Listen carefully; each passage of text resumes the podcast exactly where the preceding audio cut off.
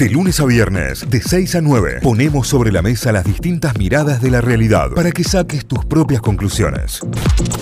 En esta ronda de mates tenemos un gran invitado porque lo habíamos anticipado en el día de hoy. Se está analizando implementar cierres intermitentes y programados, algo que se conocería algo así como el ASPI, aislamiento selectivo programado e intermitente. Sería alternando días y semanas de cierre con semanas de apertura de manera eh, progresiva e ir viendo cómo, cómo, qué resultados va dando esto. El estudio y este proyecto fue realizado por investigadores del CONICET que eh, fueron probando distintas variables, fueron probando distintos eh, eh, escenarios posibles de lo que se puede llegar a dar y en base a esto llegaron a distintas conclusiones. Por ejemplo, por ejemplo, ¿qué plantea esto?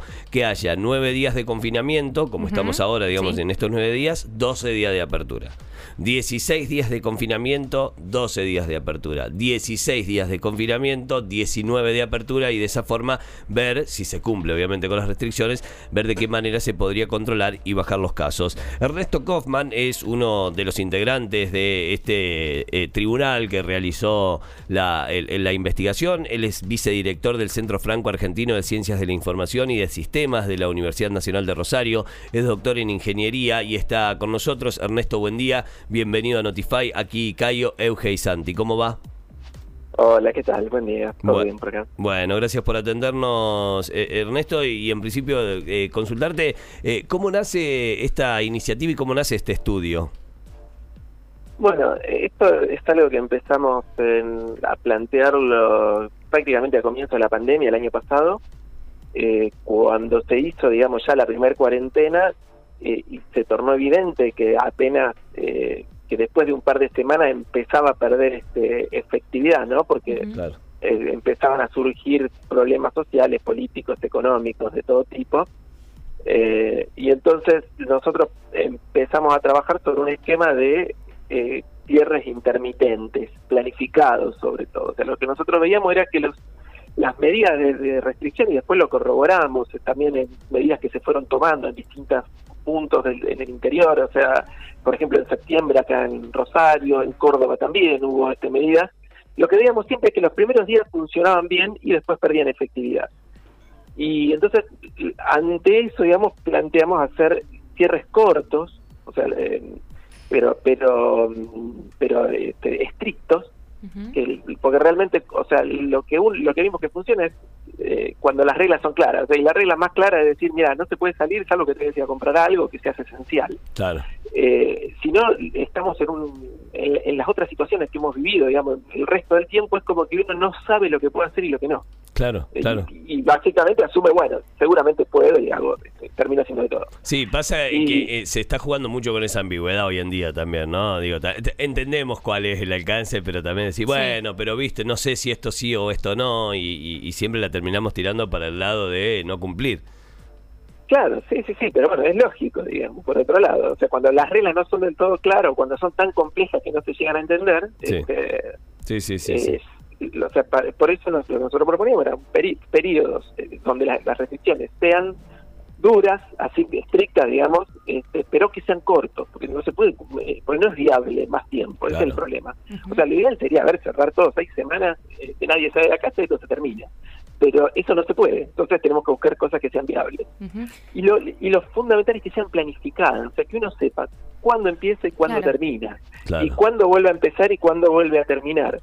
Eh, porque eso es eh, lo que permite la planificación de la actividad económica, la planificación de la actividad familiar, este, de todo, digamos, la planificación de la vida, en definitiva. Claro. Eso es sí. eso es en definitiva, digamos, lo que uno de los problemas es la incertidumbre, ¿no? no sabemos hasta cuándo dura y todo eso que son problemas que eh, atentan muchísimo contra el cumplimiento. Claro. Ernesto, lo que yo te quería consultar es eh, por qué varía la cantidad de días en cada uno de estos cierres que estos cierres programados. ¿Por qué no, por ejemplo, siempre son nueve días?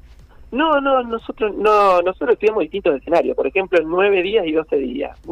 repetir siempre nueve y doce. Otro escenario posible podría decir nueve días y cinco días.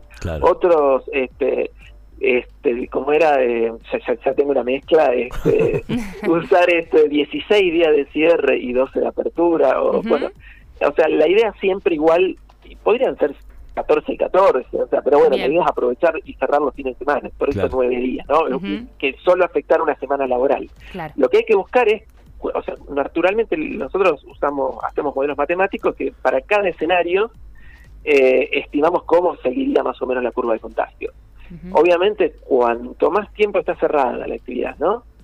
Eh, y respecto de- de cua- de- del tiempo de apertura, mejor. Pero Claro. el problema es qué es lo que es viable, pues, ¿no? O sea, qué es lo que uno se po- podría garantizar y que no afecte tanto, digamos, la gente y que, se- que sea efectivamente posible de ser este, implementado. Claro, Por claro. eso analizamos todos los escenarios posibles, digamos, y lo que siempre vemos es que es mejor eso que una medida que empieza fuerte y después se desgrana y, y- Claro, se debilita. se la- y se debilita. Claro, aparte, bueno, con esto estamos hablando que serían aproximadamente en total eh, casi 70 días, o sea, poco más de dos meses estaríamos hablando que, que llevaría esto entre las aperturas y los cierres programados, que bueno, en dos meses. Eh, ¿qué, qué variables influyen y qué variables se tienen en cuenta para, para los cálculos, digamos, para estos cálculos que fueron realizando para los ensayos? Bueno, o sea, eh, respecto al tiempo, al número de ciclos totales, van a depender de eh, cuánto Claro. Del esquema y de que cuánto se cumple el cierre, o sea, que, que logre el cierre y cuánto se logre evitar que se desmadre en la apertura, ¿no? O sea, Claro. de, eso, de eso depende. O sea, básicamente las variables que usamos son eh, una estimación del contacto social en cada situación.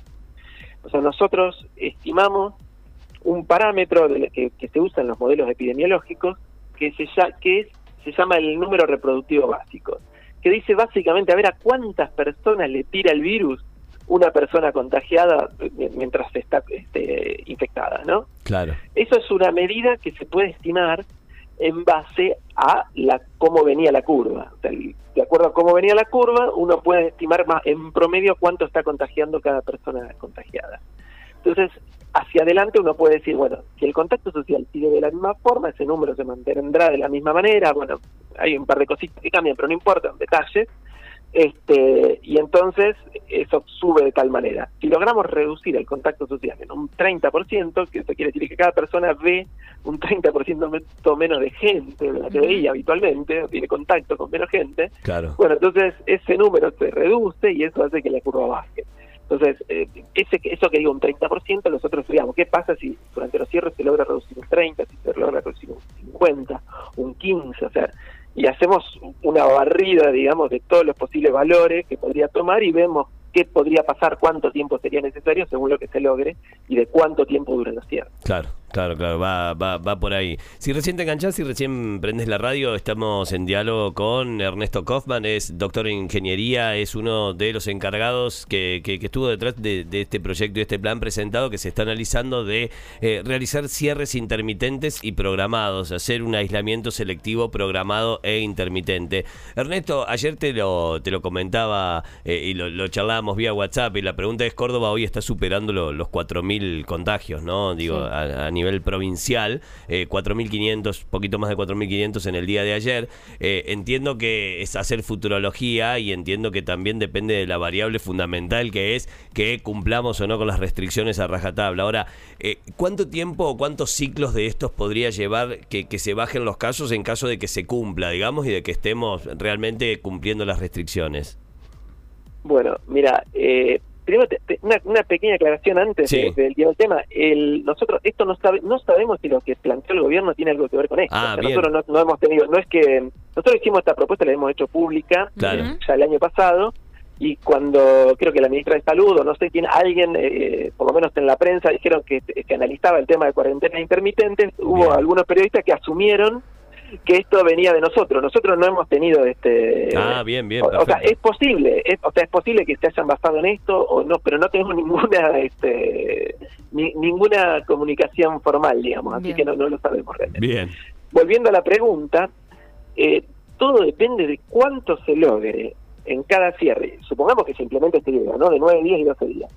Sup- y, y pongámosle que en cada cierre se logre bajar un 30% el contacto social respecto a la situación actual, ¿no? Y que en las aperturas no se abra más de lo que está actualmente. Bueno, si en una situación así, por ejemplo, nosotros habíamos, no lo hicimos para Córdoba, lo hicimos para el AMBA, habíamos llegado que si, si de hacerse algo así podría, si no cambia ningún parámetro más después, ¿viste? Porque después Claro.